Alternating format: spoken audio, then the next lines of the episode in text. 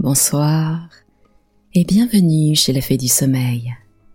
Ce soir, nous allons continuer les contes des mille et une nuits par l'histoire de Noureddin Ali et de Bedreddin Hassan. Très bonne écoute. Commandeur des croyants, il y avait autrefois, en Égypte, un sultan grand observateur de la justice, bienfaisant, miséricordieux, libéral, et sa valeur le rendait redoutable à ses voisins. Il aimait les pauvres et protégeait les savants qu'il élevait aux premières charges. Le vizir de ce sultan était un homme prudent, sage, pénétrant et consommé dans les belles lettres et dans toutes les sciences. Ce ministre avait deux fils très bien faits et qui marchaient l'un et l'autre sur ses traces. L'aîné se nommait Shemseddin Mohamed et le cadet Noureddin Ali. Ce dernier, principalement, avait tout le mérite qu'on peut avoir. Le vizir, leur père étant mort, le sultan les envoya quérir et, les ayant fait revêtir tous deux d'une robe de vizir ordinaire. J'ai bien du regret, leur dit-il, de la perte que vous venez de faire. Je n'en suis pas moins touché que vous-même. Je veux vous le témoigner, et comme je sais que vous demeurez ensemble et que vous êtes parfaitement unis, je vous gratifie l'un et l'autre de la même dignité. Allez et imitez votre Père. Les deux nouveaux vizirs remercièrent le sultan de sa bonté et se retirèrent chez eux où ils prirent soin des funérailles de leur père. Au bout d'un mois, ils firent leur première sortie. Ils allèrent pour la première fois au conseil du sultan et depuis, ils continuèrent d'y assister régulièrement tous les jours qu'ils s'assemblaient.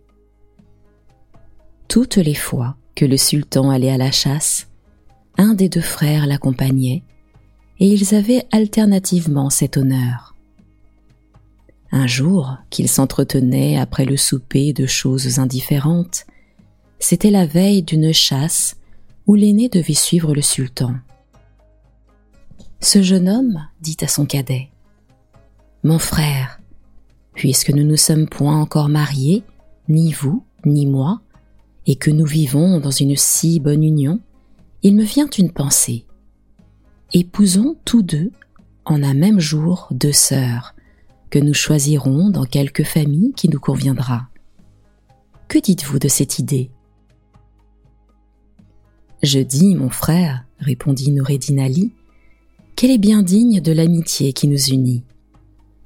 On ne peut pas mieux penser, et pour moi, je suis prête à faire tout ce qu'il vous plaira. Oh, ce n'est pas tout encore, reprit Shemseddin Mohamed. Mon imagination va plus loin. Supposez que nos femmes conçoivent la première nuit de noces et qu'ensuite elles accouchent un même jour, la vôtre d'un fils et la mienne d'une fille. Nous les marierons ensemble quand ils seront en âge. Ah, pour cela, s'écria Noureddin Ali, il faut avouer que ce projet est admirable. Ce mariage couronnera notre union, et j'y donne volontiers mon consentement. Mais mon frère, ajouta-t-il, s'il arrivait que nous fissions ce mariage, prétendriez-vous que mon fils donnât une dot à votre fille? Cela ne souffre pas de difficultés, repartit l'aîné, et je suis persuadé qu'outre les conventions ordinaires d'accorder en son nom au moins trois mille sequins, trois bonnes terres et trois esclaves. C'est de quoi je ne demeure pas d'accord, dit le cadet. Ne sommes-nous pas frères et collègues, revêtus tous deux du même titre d'honneur? D'ailleurs, ne savons-nous pas bien, vous et moi, ce qui est juste? Le mâle étant plus noble que la femelle, ne serait-ce pas à vous à donner une grosse dot à ma fille? À ce que je vois, vous êtes homme à faire des affaires aux dépens d'autrui. Quoique Noureddin Ali dit ces paroles en riant, son frère, qui n'avait pas l'esprit bien fait, en fut offensé. Malheur à votre fils, dit-il avec emportement, puisque vous l'osez préférer à ma fille. Je m'étonne que vous ayez été assez hardi pour le croire seulement digne d'elle. Il faut que vous ayez perdu le jugement pour vouloir aller de pair avec moi en disant que nous sommes collègues. Apprenez, téméraire, qu'après votre imprudence, je ne voudrais pas marier ma fille avec votre fils quand vous lui donneriez plus de richesses que vous n'en avez. Cette plaisante querelle de deux frères sur le mariage de leurs enfants qui n'étaient pas encore nés ne laissa pas d'aller fort loin. Shemseddin Mohamed s'emporta jusqu'aux menaces. Si je ne devais pas, dit-il, accompagner demain le sultan, je vous traiterai comme vous le méritez.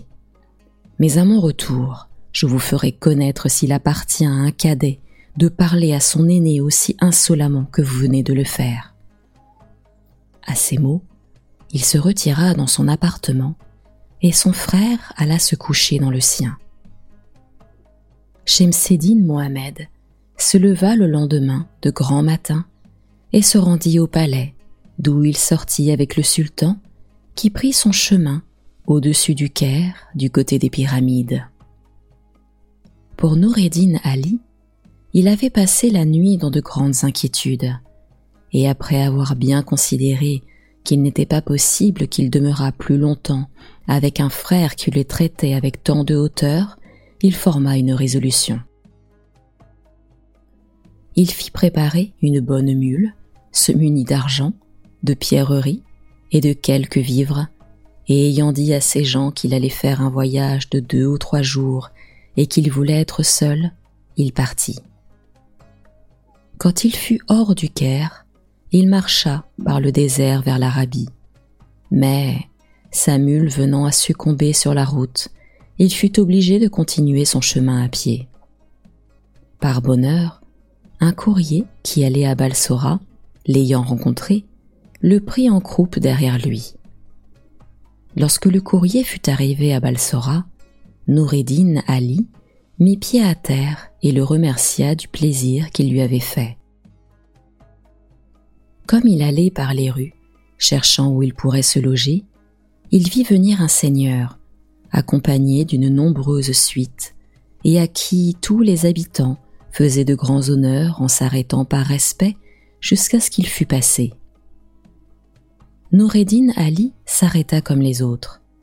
C'était le grand vizir du sultan de Balsora qui se montrait dans la ville pour y maintenir par sa présence le bon ordre et la paix. Ce ministre, ayant jeté les yeux par hasard sur le jeune homme, lui trouva la physionomie engageante. Il le regarda avec complaisance, et comme il passait près de lui, et qu'il le voyait en habit de voyageur, il s'arrêta pour lui demander qui il était et d'où il venait. Seigneur, lui répondit Noureddin Ali, je suis d'Égypte, né au Caire, et j'ai quitté ma patrie pour un si juste dépit, contraint de mes parents que j'ai résolu de voyager par tout le monde et de mourir plutôt que d'y retourner. Le grand vizir, qui était un vénérable vieillard, ayant entendu ces paroles, lui dit Mon fils, gardez-vous bien d'exécuter votre dessein. Il n'y a dans le monde que de la misère, et vous ignorez les peines qu'il vous faudra souffrir.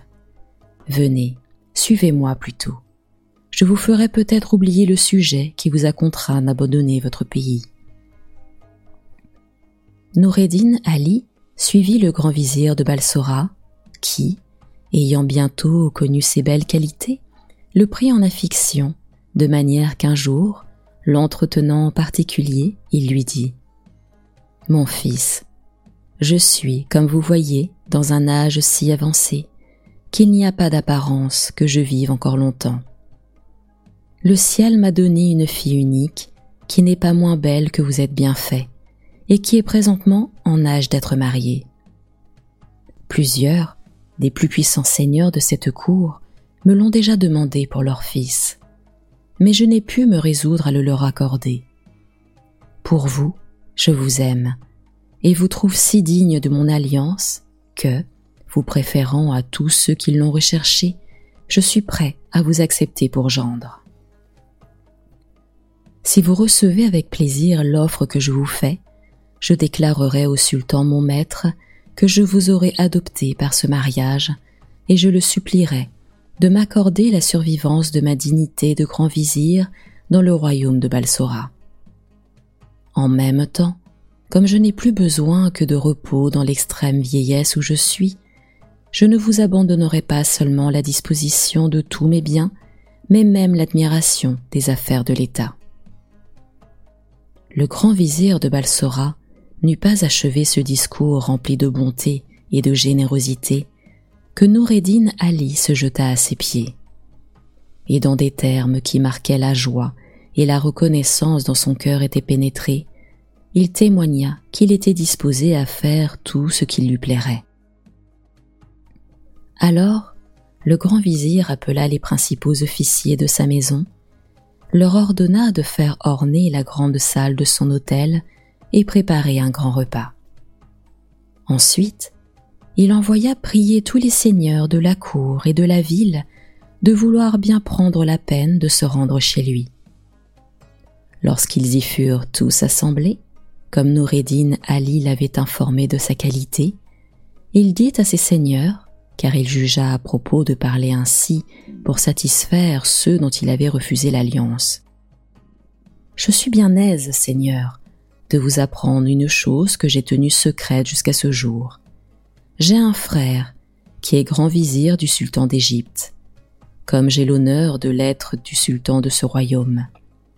Ce frère n'a qu'un fils qu'il n'a pas voulu marier à la cour d'Égypte, et il me l'a envoyé pour épouser ma fille, afin de réunir par là nos deux branches.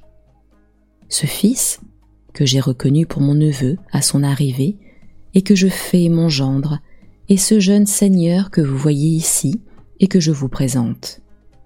Je me flatte que vous voudrez bien lui donner l'honneur d'assister à ces noces que j'ai résolu de célébrer aujourd'hui. Nul de ces seigneurs, ne pouvant trouver mauvais qu'il eût préféré son neveu à tous les grands partis qu'il lui avait proposés, ils répondirent tous qu'il avait raison de faire ce mariage et qu'il serait volontiers témoin de la cérémonie et qu'il souhaitait que Dieu lui donnât encore de longues années pour voir les fruits de cette heureuse union. En cet endroit, Sherazade, voyant paraître le jour, interrompit sa narration, qu'elle reprit ainsi la nuit suivante. 94e nuit. Sire, dit-elle, le grand vizir Giafar continuant l'histoire qu'il racontait au calife. Les seigneurs, poursuivit-il, qui s'étaient assemblés chez le grand vizir de Balsora, n'eurent pas plutôt témoigné à ce ministre la joie qu'ils avaient du mariage de sa fille avec Noureddin Ali qu'on se mit à table. On y demeura très longtemps. Sur la fin du repas, on servit des confitures, dont chacun, selon la coutume, ayant pris ce qu'il put emporter. Les cadis entrèrent avec le contrat de mariage à la main. Les principaux seigneurs le signèrent, après quoi toute la compagnie se retira. Lorsqu'il n'y eut plus personne que les gens de la maison, le grand vizir chargea ceux qui avaient soin du bain qu'il avait commandé de tenir près d'y conduire Noureddin Ali, qui y trouva du linge qui n'avait point encore servi, d'une finesse et d'une propreté qui faisait plaisir à voir, aussi bien que toutes les autres choses nécessaires. Quand on eut décrassé, lavé et frotté l'époux, il voulut reprendre l'habit qu'il venait de quitter. Mais on lui en présenta un autre de la dernière magnificence. Dans cet état, et parfumé d'odeurs des plus exquises, il alla retrouver le grand vizir son beau-père, qui fut charmé de sa bonne mine, et qui, l'ayant fait asseoir auprès de lui. Mon fils, lui dit-il, vous m'avez déclaré qui vous êtes, et le rang que vous teniez à la cour d'Égypte. Vous m'avez dit même que vous avez eu un démêlé avec votre frère, et que c'est pour cela que vous êtes éloigné de votre pays. Je vous prie de me faire la confidence entière et de m'apprendre le sujet de votre querelle. Vous devez présentement avoir une parfaite confiance en moi et ne rien me cacher. Noureddin Ali lui raconta toutes les circonstances de son différend avec son frère. Le grand vizir ne put entendre ce récit sans éclater de rire. Voilà, dit-il, la chose du monde la plus singulière. Est-il possible, mon fils, que votre querelle soit allée jusqu'au point que vous dites pour un mariage imaginaire? Je suis fâché que vous soyez brouillé pour une bagatelle avec votre frère aîné. Je vois pourtant que c'est lui qui a eu tort de s'offenser de ce que vous lui avez dit par plaisanterie. Je dois rendre grâce au ciel d'un différent qui me procure un gendre tel que vous. Mais, ajouta le vieillard, la nuit est déjà avancée, il est temps de vous retirer.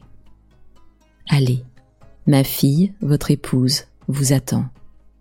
Demain, je vous présenterai au sultan. J'espère qu'il vous recevra d'une manière dont nous aurions lieu d'être tous deux satisfaits. Noureddin Ali quitta son beau-père pour se rendre à l'appartement de sa femme.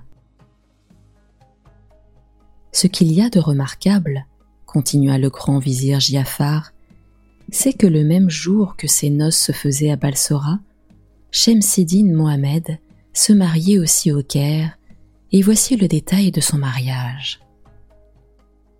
Après que Noureddin Ali se fut éloigné du Caire dans l'intention de ne plus y retourner, Shemseddin Mohamed, son aîné, qui était allé à la chasse avec le sultan d'Égypte, étant de retour au bout d'un mois, car le sultan s'était laissé emporter à l'ardeur de la chasse et avait été absent durant tout ce temps-là, il courut à l'appartement de Noureddin Ali. Mais il fut fort étonné d'apprendre que sous prétexte d'aller faire un voyage de deux ou trois journées, il était parti sur une mule le jour même de la chasse du sultan et que depuis ce temps-là, il n'avait point paru. Il en fut d'autant plus fâché qu'il ne douta pas que les duretés qu'il lui avait dites ne fussent la cause de son éloignement. Il dépêcha un courrier qui passa par Damas et alla jusqu'à Alep. Mais Noureddin était alors à Balsora. Quand le courrier eut rapporté à son retour qu'il n'en avait appris aucune nouvelle, Shemseddin Mohamed se proposa de l'envoyer chercher ailleurs, et en attendant, il prit la résolution de se marier. Il épousa la fille d'un des premiers et des plus puissants seigneurs du Caire. Le même jour que son frère, se maria avec la fille du grand vizir de Balsora. Ce n'est pas tout, poursuivit Giafar, commandeur des croyants. Voici ce qui arriva encore. Au bout de neuf mois, la femme de Shemseddin Mohamed accoucha d'une fille au Caire. Et le même jour, celle de Noureddin Ali mit au monde à Balsora un garçon qui fut nommé Bedreddin Hassan. Le grand vizir de Balsora donna des marques de sa joie par de grandes largesses et par des réjouissances publiques qu'il fait faire pour la naissance de son petit-fils. Ensuite, pour marquer à son gendre combien il était content de lui, il alla au palais supplier très humblement le sultan d'accorder à Noureddin Ali la survivance de sa charge, afin, dit-il, qu'avant sa mort, il eût la consolation de voir son gendre grand vizir à sa place. Le sultan, qui avait vu Noureddin Ali avec bien du plaisir lorsqu'il lui avait été présenté après son mariage, et qui depuis ce temps-là en avait toujours oui parlé fort avantagement, accorda la grâce qu'on demandait pour lui avec tout l'agrément qu'on pouvait souhaiter. Il le fit revêtir en sa présence de la robe de grand vizir. La joie du beau-père fut comblée le lendemain lorsqu'il vit son gendre présider au conseil en sa place et faire toutes les fonctions de grand vizir. Noureddin Ali s'en acquitta si bien qu'il semblait avoir toute sa vie exercé cette charge. Il continua dans la suite d'assister au conseil toutes les fois que les infirmités de la vieillesse ne permirent pas à son beau-père de s'y trouver. Ce bon vieillard mourut quatre ans après ce mariage, avec la satisfaction de voir un rejeton de sa famille qui promettait de la soutenir longtemps avec éclat. Noureddin Ali lui rendit les derniers devoirs avec toute l'amitié et la reconnaissance possible.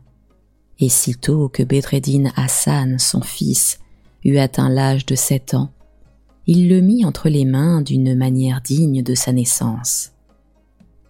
Il est vrai qu'il trouva dans cet enfant un esprit vif, pénétrant, et capable de profiter de tous les bons enseignements qu'il lui donnait.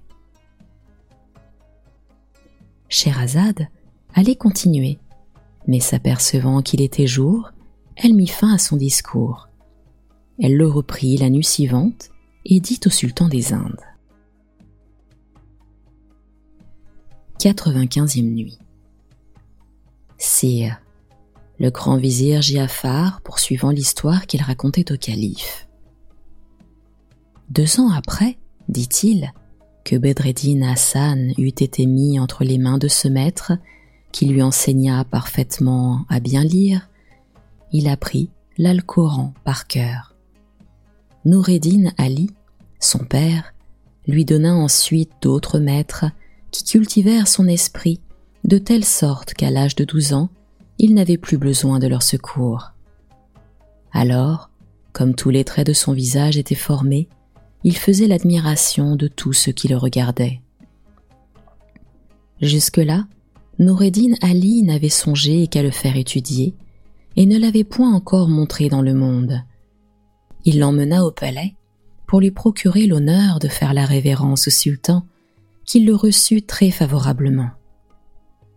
Les premiers qui le virent dans les rues furent si charmés de sa beauté qu'ils en firent des exclamations de surprise et qui lui donnèrent mille bénédictions.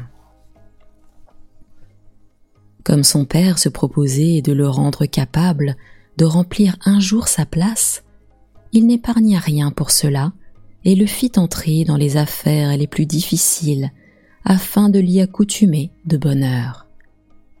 Enfin, il ne négligeait aucune chose pour l'avancement d'un fils qui lui était si cher, et il commençait à jouir déjà du fruit de ses peines lorsqu'il fut attaqué tout à coup d'une maladie dont la violence fut telle qu'il sentit fort bien qu'il n'était pas éloigné du dernier de ses jours.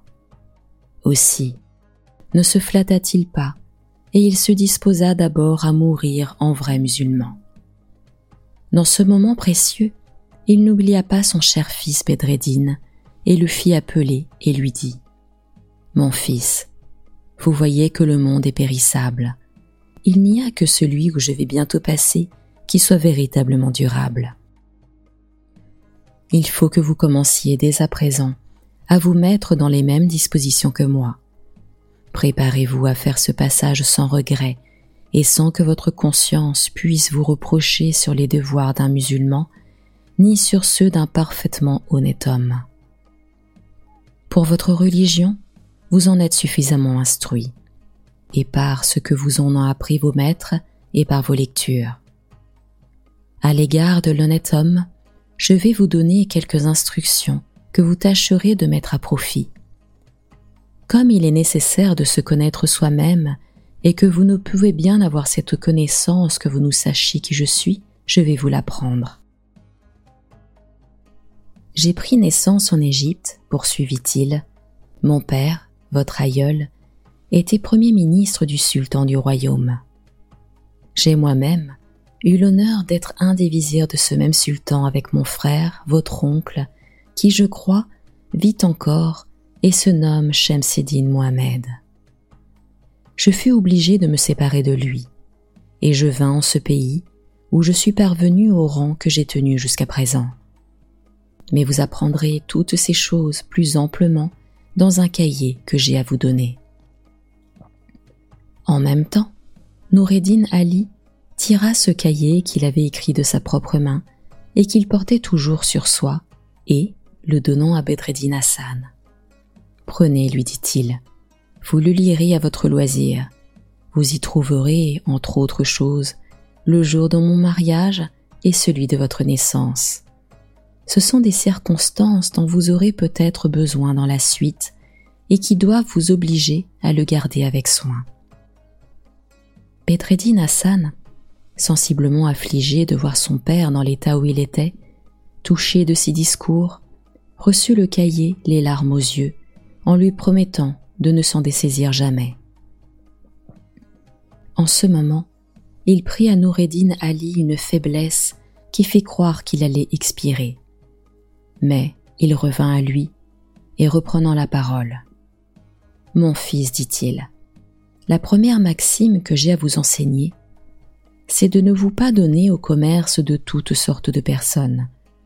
Le moyen de vivre en sûreté, c'est de se donner entièrement à soi-même et de ne pas se communiquer facilement. La seconde, de ne faire violence à qui que ce soit. Car en ce cas, tout le monde se révolterait contre vous, et vous devez regarder le monde comme un créancier à qui vous devez de la modération, de la compassion et de la tolérance. La troisième, de ne dire mot quand on vous chargera d'injures. On est hors de danger, dit le proverbe, lorsque l'on garde le silence. C'est particulièrement en cette occasion que vous devez le pratiquer. Vous savez aussi à ce sujet qu'un de nos poètes dit que le silence est l'ornement et la sauvegarde de la vie, qu'il ne faut pas, en parlant, ressembler à la pluie d'orage qui gâte tout. On ne s'est jamais repenti de s'être tu, au lieu de quoi on a souvent été fâché d'avoir parlé. La quatrième, de ne pas boire de vin, car c'est la source de tous les vices. La cinquième, de bien ménager vos biens. Si vous ne les dissipez pas, ils vous serviront à vous préserver de la nécessité. Il ne faut pas pourtant en avoir trop, ni être avare. Pour peu que vous en ayez et que vous les dépensiez à propos, vous aurez beaucoup d'amis. Mais si au contraire vous avez de grandes richesses et que vous en faites un mauvais usage, tout le monde s'éloignera de vous et vous abandonnera.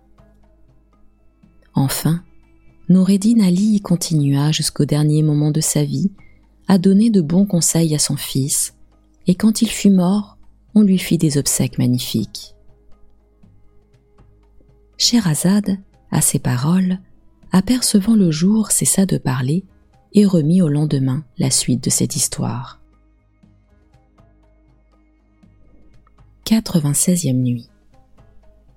La sultane des Indes, ayant été réveillée par sa sœur Dinarzade à l'heure ordinaire, elle reprit la parole et s'adressant à Schahriar.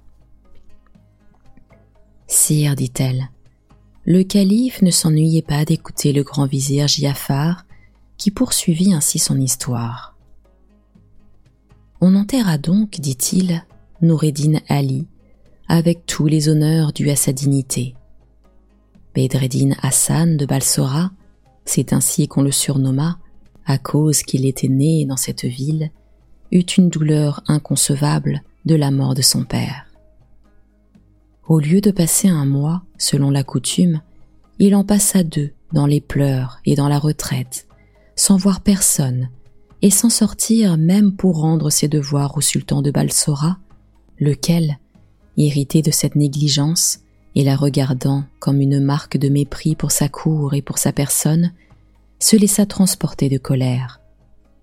Dans sa fureur, il fit appeler le nouveau grand vizir, car il en avait fait un dès qu'il avait appris la mort de Noureddin Ali, et lui ordonna de se transporter à la maison du défunt et de la confisquer avec toutes ses autres maisons, terres et effets, sans rien laisser à Bedreddin Hassan, dont il commanda même qu'on se saisit. Le nouveau grand vizir, accompagné d'un grand nombre d'huissiers du palais, de gens de justice et d'autres officiers, ne différa pas de se mettre en chemin pour aller exécuter sa commission. Un des esclaves de Bedreddin Hassan, qui était par hasard parmi la foule, n'eut pas plutôt appris le dessein du vizir qu'il prit les devants et courut en avertir son maître. Il le trouva assis sous le vestibule de sa maison, aussi affligé que si son père n'eût fait que de mourir. Il se jeta à ses pieds, tout hors d'haleine, et après lui avoir baisé le bras de la robe. Sauvez-vous, Seigneur, lui dit-il, sauvez-vous promptement. Qu'y a-t-il? lui demanda Bedreddin en levant la tête. Quelle nouvelle m'apportes-tu Seigneur, répondit-il, il n'y a pas de temps à perdre. Le sultan est dans une horrible colère contre vous, et l'on vient de sa part confisquer tout ce que vous avez, et même se saisir de votre personne. Le discours de cet esclave fidèle et affectionné mit l'esprit de Bedreddin Hassan dans une grande perplexité. Mais ne puis-je, dit-il, avoir le temps de rentrer et de prendre au moins quelque argent et pierreries? Non, Seigneur, répliqua l'esclave. Le grand vizir sera dans un moment ici. Partez tout à l'heure, sauvez-vous. Bedreddin Hassan se leva vite du sofa où il était, mit les pieds dans ses babouches, et après s'être couvert la tête d'un bout de sa robe pour se cacher le visage, s'enfuit sans savoir de quel côté il devait tourner ses pas pour s'échapper du danger qui le menaçait. La première pensée qui lui vint fut de gagner en diligence la plus prochaine porte de la ville. Il courut sans s'arrêter jusqu'au cimetière public, et comme la nuit s'approchait, il résolut de l'aller passer au tombeau de son père. C'était un édifice d'assez grande apparence, en forme de dôme, que Noureddin Ali avait fait bâtir de son vivant, mais il rencontra en chemin un juif fort riche qui était banquier et marchand de profession. Il revenait d'un lieu où quelque affaire l'avait appelé, et il s'en retournait dans la ville. Ce juif, ayant reconnu Bedreddin, s'arrêta et le salua fort respectueusement. En cet endroit, le jour venant apparaître, imposa silence à Scheherazade, qui reprit son discours la nuit suivante. 97e nuit. Sire, dit-elle, le calife écoutait avec beaucoup d'attention le grand vizir Giafar, qui continua de cette manière. Le juif, poursuivit-il, qui se nommait Isaac, après avoir salué Bedreddin Hassan et lui avoir baisé la main, lui dit Seigneur, oserais-je prendre la liberté de vous demander où vous allez à l'heure qu'il est, seul en apparence, un peu agité? Y a-t-il quelque chose qui vous fasse de la peine? Oui, répondit Bedreddin. Je me suis endormi tantôt, et dans mon sommeil mon père est apparu à moi. Il avait le regard terrible, comme s'il eût été dans une grande colère contre moi je me suis réveillé en sursaut et plein d'effroi, et je suis parti aussitôt pour venir faire ma prière sur son tombeau. Seigneur, reprit le juif, qui ne pouvait pas savoir pourquoi Bedreddin Hassan était sorti de la ville, comme le feu, grand vizir, votre père et mon seigneur, d'heureuse mémoire avait chargé en marchandises plusieurs vaisseaux qui sont encore en mer et qui vous appartiennent. Je vous supplie de m'accorder la préférence sur tout autre marchand je suis en état d'acheter, argent comptant, la charge de tous vos vaisseaux. Et pour commencer, si vous voulez bien m'abandonner celle du premier qui arrivera à bon port, je vais vous compter mille sequins. Je les ai ici dans une bourse et je suis prêt à vous les livrer d'avance. En disant cela, il tira une grande bourse qu'il avait sous son bras par-dessus sa robe et la lui montra cachetée de son cachet. Bedreddin Hassan, dans l'état où il était, chassé de chez lui et dépouillé de tout ce qu'il avait au monde, regarda la proposition du juif comme une faveur du ciel. Il ne manqua pas de l'apprécier avec beaucoup de joie. Seigneur, lui dit alors le juif, vous me donnez donc pour mille sequins le chargement du premier de vos vaisseaux qui arrivera dans ce port? Oui, je vous le vends mille sequins, répondit Bedreddin Hassan et c'est une chose faite. Le juif, aussitôt, lui mit entre les mains la bourse de mille sequins, en souffrant de les compter. Mais Bedreddin lui en épargna la peine, en lui disant qu'il s'en fiait bien à lui. Puisque cela est ainsi, reprit le juif avec la bonté, Seigneur, de me donner un mot d'écrit du marché que nous venons de faire. En disant cela, il tira son écritoire qu'il avait à la ceinture, et après en avoir pris une petite canne bien taillée pour écrire, il la lui présenta avec un morceau de papier qu'il trouva dans son porte-lettres. Et, pendant qu'il tenait le cornet, Bedreddin Hassan écrivit ces mots. C'est écrit, et pour rendre témoignage que Bedreddin Hassan de Balsora a vendu au juif Isaac, pour la somme de mille sequins qu'il a reçus, le chargement du premier de ses navires qui abordera dans ce port, Bedreddin Hassan de Balsora. Après avoir fait cet écrit, il le donna au juif, qui le mit dans son porte-lettres et qui prit ensuite congé de lui. Pendant qu'Isaac poursuivait son chemin vers la ville, Bedreddin Hassan continua le sien vers le tombeau de son père Noureddin Ali. En y arrivant, il se prosterna la face contre terre, et, les yeux baignés de larmes, il se mit à déplorer sa misère.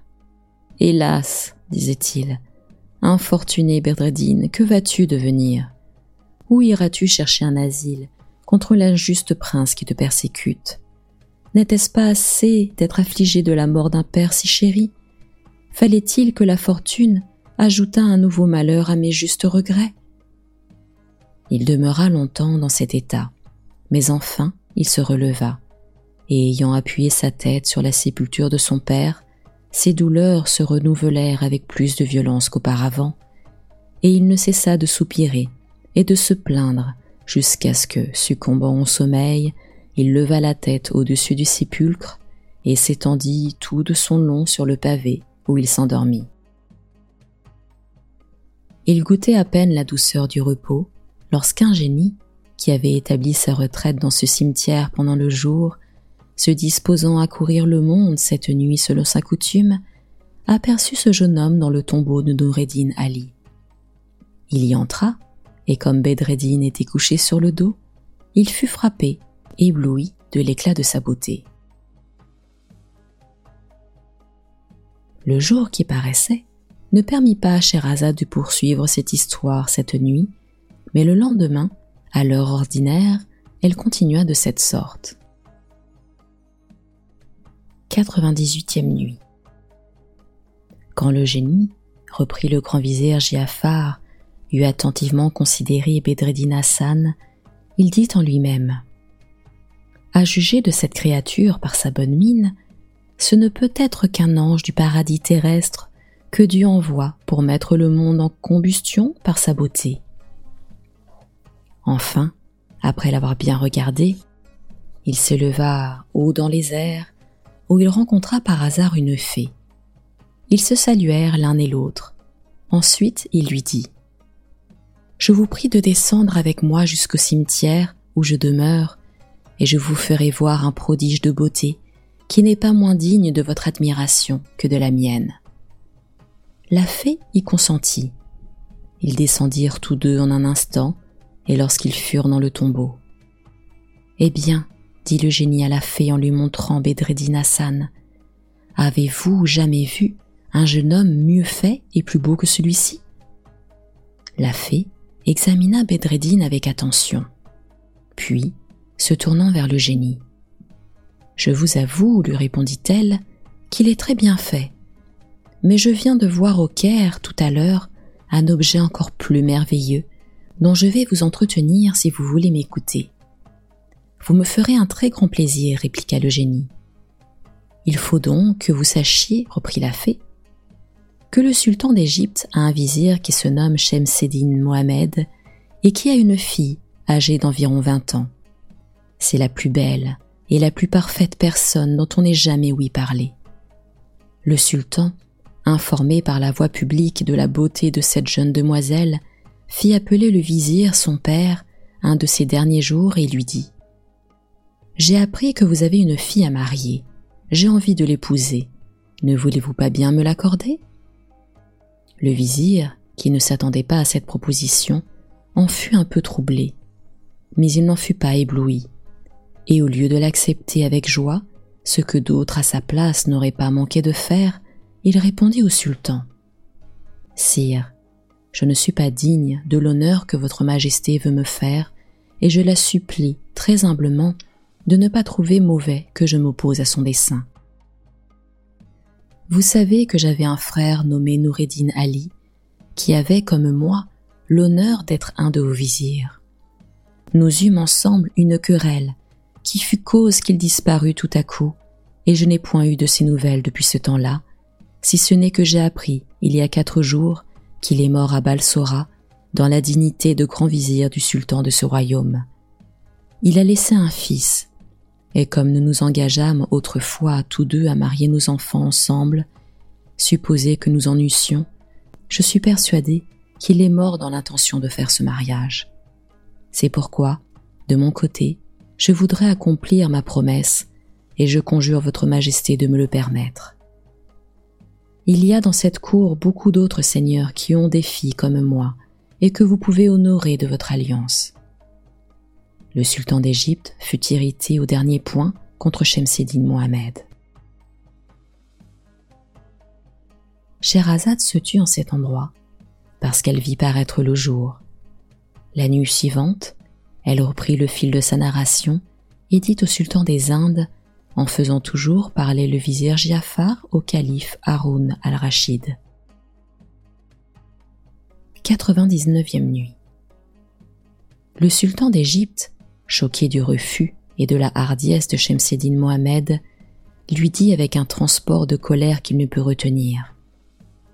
Est-ce donc ainsi que vous répondez à la bonté que j'ai de vouloir bien m'abaisser jusqu'à faire alliance avec vous? Je saurais me venger de la préférence que vous osez donner sur moi à un autre, et je jure que votre fille n'aura pas d'autre mari que le plus vil et le plus mal fait de tous mes esclaves. En achevant ces mots, il renvoya brusquement le vizir, qui se retira chez lui, plein de confusion et cruellement mortifié. Aujourd'hui, le sultan a fait venir un de ses palefreniers, qui est bossu par devant et par derrière, et laid à en faire peur. Et après avoir ordonné à Shemseddin Mohamed de consentir au mariage de sa fille avec cet affreux esclave, il a fait dresser et signer le contrat par des témoins en sa présence. Les préparatifs de ces bizarres noces sont achevés, et à l'heure que je vous parle, tous les esclaves des seigneurs de la cour d'Égypte sont à la porte d'un bain, chacun avec un flambeau à la main. Ils attendent que le palefrenier bossu qui y est et qui s'y lave en sorte pour le mener chez son épouse qui, de son côté, est déjà coiffée et habillée.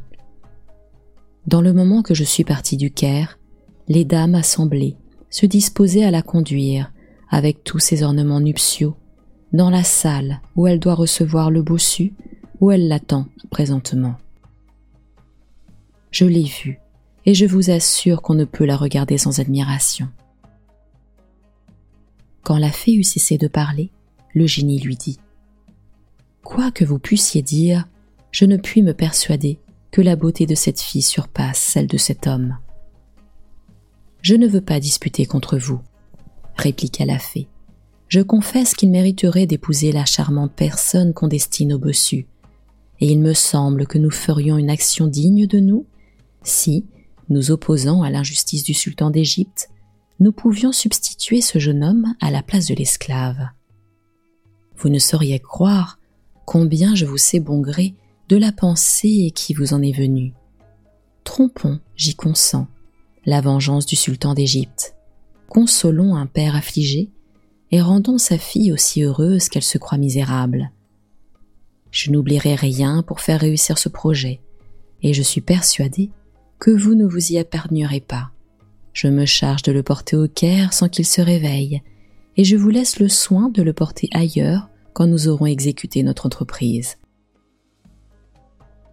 Après que la fée et le génie eurent concerté ensemble de ce qu'ils voulaient faire, le génie enleva doucement Bedreddin et, le transportant par l'air d'une vitesse inconcevable, il alla le poser à la porte d'un logement public et voisin du bain, d'où le bossu était prêt de sortir avec la suite des esclaves qui l'attendaient. Bedreddin Hassan, s'étant réveillé en ce moment, fut fort surpris de se voir au milieu d'une ville qui lui était inconnue. Il voulut crier pour demander où il était. Mais le génie lui donna un petit coup sur l'épaule et l'avertit de ne dire mot. Ensuite, lui mettant un flambeau à la main. Allez, lui dit-il, mêlez-vous parmi ces gens que vous voyez à la porte de ce bain, et marchez avec eux jusqu'à ce que vous entriez dans une salle où l'on va célébrer des noces.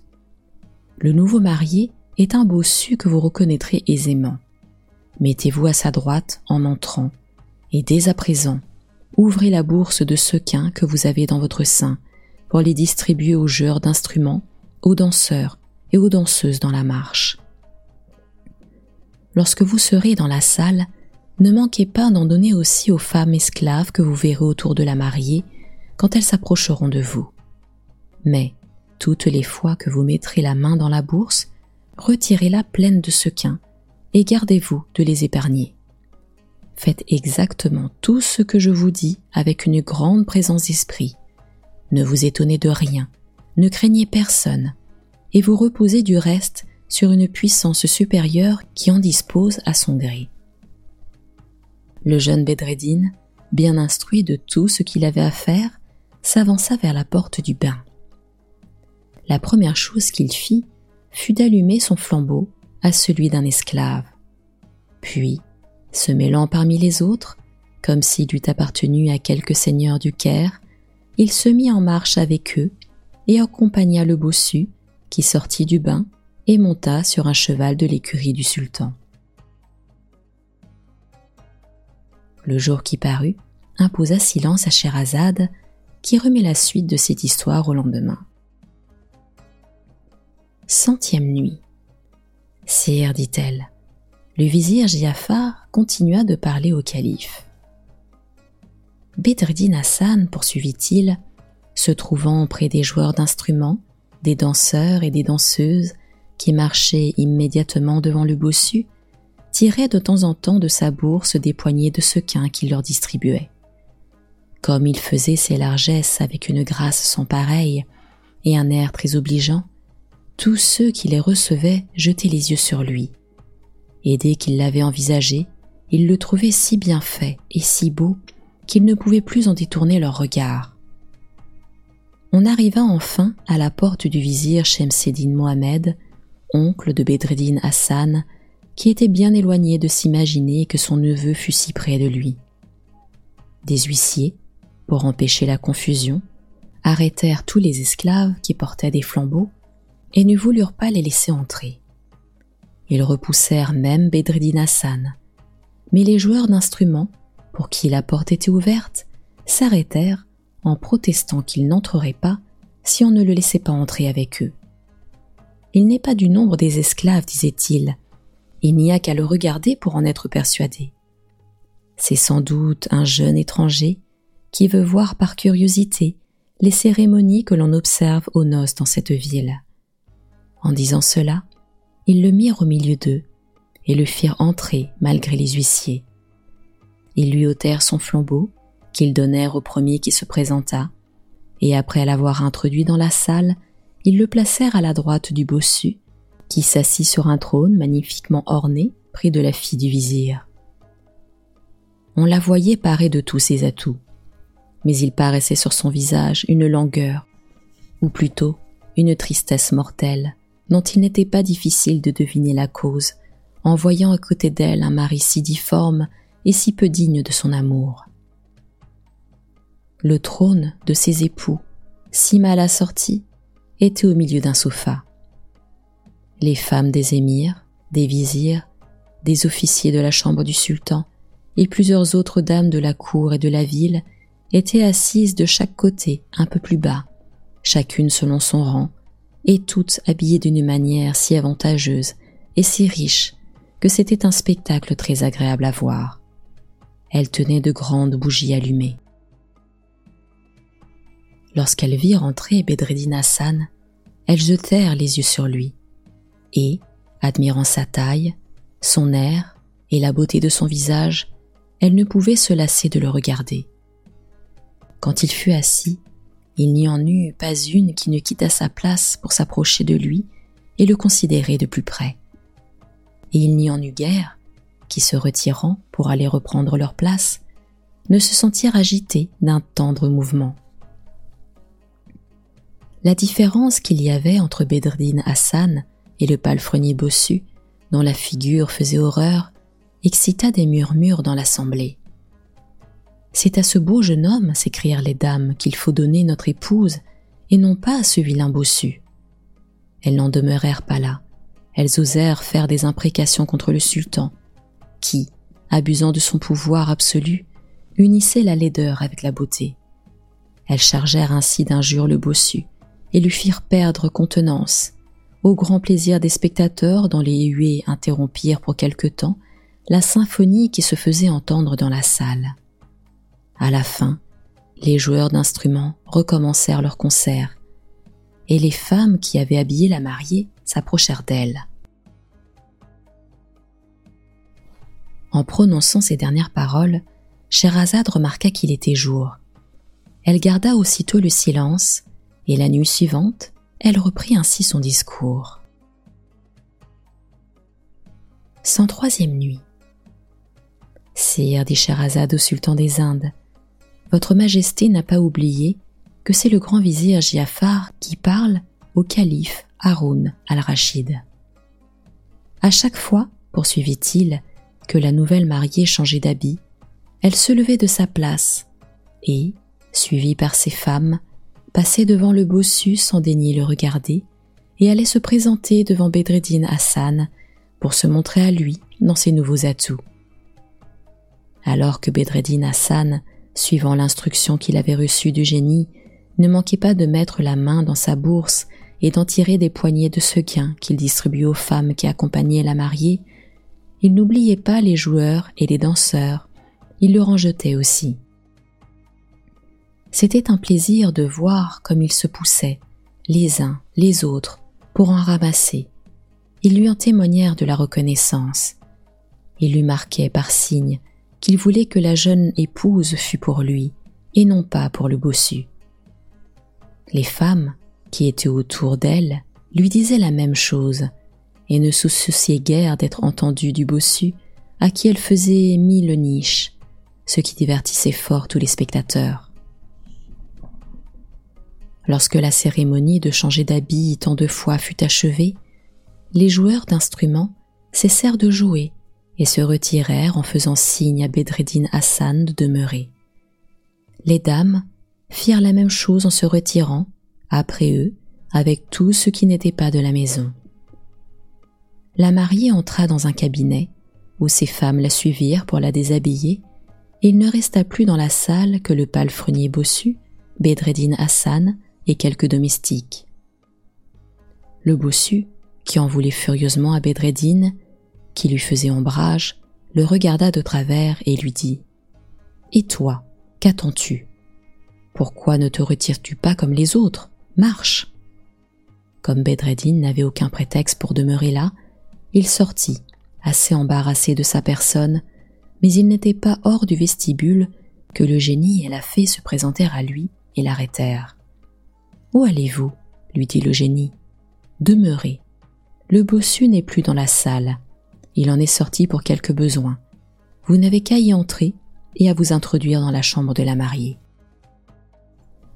Lorsque vous y serez seul avec elle, dites-lui hardiment que vous êtes son mari, que l'intention du sultan a été de se divertir du bossu et que, pour apaiser ce mari prétendu, vous lui avez fait apprêter un plat de crème dans son écurie.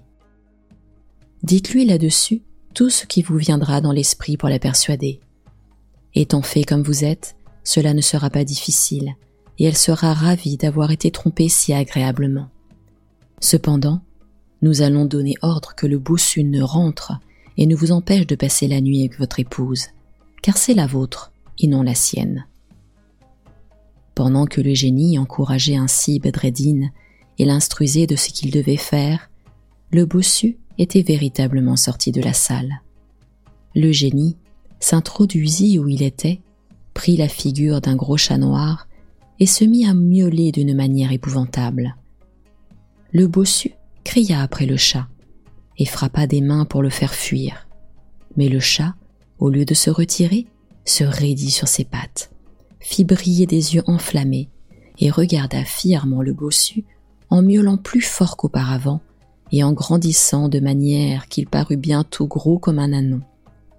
Le bossu, à cet objet, voulut crier au secours, mais la frayeur l'avait tellement saisi qu'il demeura la bouche ouverte sans pouvoir proférer une parole. Pour ne lui pas donner de relâche, le génie se changea à l'instant en un puissant buffle, et sous cette forme, lui cria d'une voix qui redoubla sa peur. Vilain bossu. À ces mots, l'effrayé palefrenier se laissa tomber sur le pavé, et se couvrant la tête de sa robe pour ne pas voir cette bête effroyable, il lui répondit en tremblant. Prince, souverain des buffles, que demandez-vous de moi? Malheur à toi, lui repartit le génie, tu as la témérité d'oser te marier avec ma maîtresse. Eh, Seigneur, dit le bossu, je vous supplie de me pardonner. Si je suis criminel, ce n'est que par ignorance. Je ne savais pas que cette dame eut un buffle pour amant. Commandez-moi ce qui vous plaira. Je vous jure que je suis prêt à vous obéir.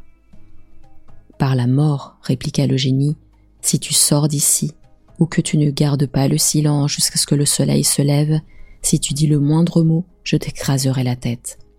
Alors, je te permets de sortir de cette maison, mais je t'ordonne de te retirer bien vite sans regarder derrière toi.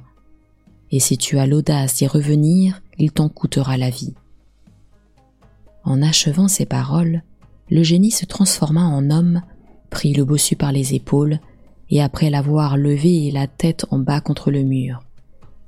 Si tu branles, ajouta-t-il, avant que le soleil soit levé, comme je te l'ai déjà dit, je te prendrai par les pieds et je te casserai la tête en mille pièces contre cette muraille.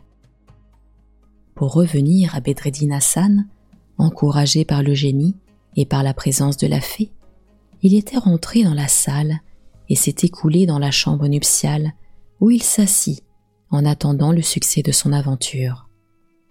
Au bout de quelque temps, la mariée arriva conduite par une bonne vieille qui s'arrêta à la porte, exhortant le mari à bien faire son devoir sans regarder si c'était le bossu ou un autre, après quoi elle ferma et se retira.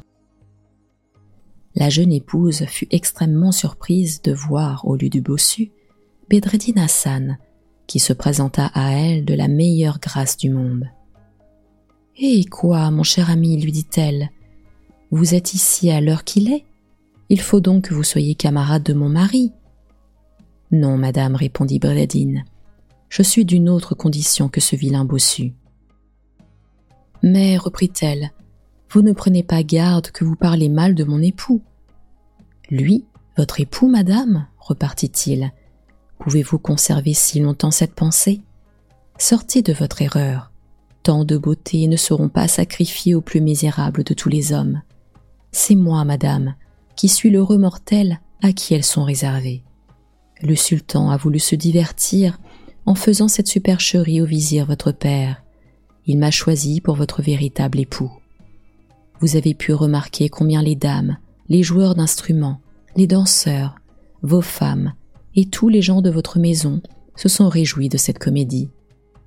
Nous avons renvoyé le malheureux bossu qui mange à l'heure qu'il est un plat de crème dans son écurie et vous pouvez compter que jamais il ne paraîtra devant vos beaux yeux.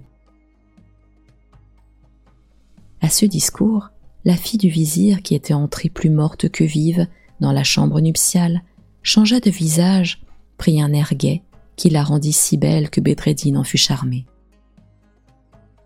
Je ne m'attendais pas, lui dit-elle, à une surprise si agréable, et je m'étais déjà condamnée à être malheureuse tout le reste de ma vie mais mon bonheur est d'autant plus grand que je vais posséder en vous un homme digne de ma tendresse. En disant cela, elle acheva de se déshabiller et se mit au lit. De son côté, Bedreddin Hassan, ravi de se voir possesseur de tant de charme, se déshabilla promptement. Il mit son habit sur un siège, et sur la bourse que le juif lui avait donnée, laquelle était encore pleine, malgré tout ce qu'il en avait tiré. Il ôta aussi son turban pour en prendre un de nuit qu'on avait préparé pour le bossu, et il alla se coucher en chemise et en caleçon. Le caleçon étant de satin bleu et attaché avec un cordon tissu d'or. L'aurore qui se faisait voir obligea Sherazade à s'arrêter. La nuit suivante, ayant été réveillée à l'heure ordinaire, elle reprit le fil de cette histoire et la continua en ces termes. 104e nuit. Lorsque les deux amants se furent endormis, poursuivit le grand vizir Giafar, le génie, qui avait rejoint la fée, lui dit qu'il était temps d'achever ce qu'ils avaient si bien commencé et conduit jusqu'alors. Ne nous laissons pas surprendre, ajouta-t-il, par le jour qui paraîtra bientôt. Allez et enlevez le jeune homme sans l'éveiller.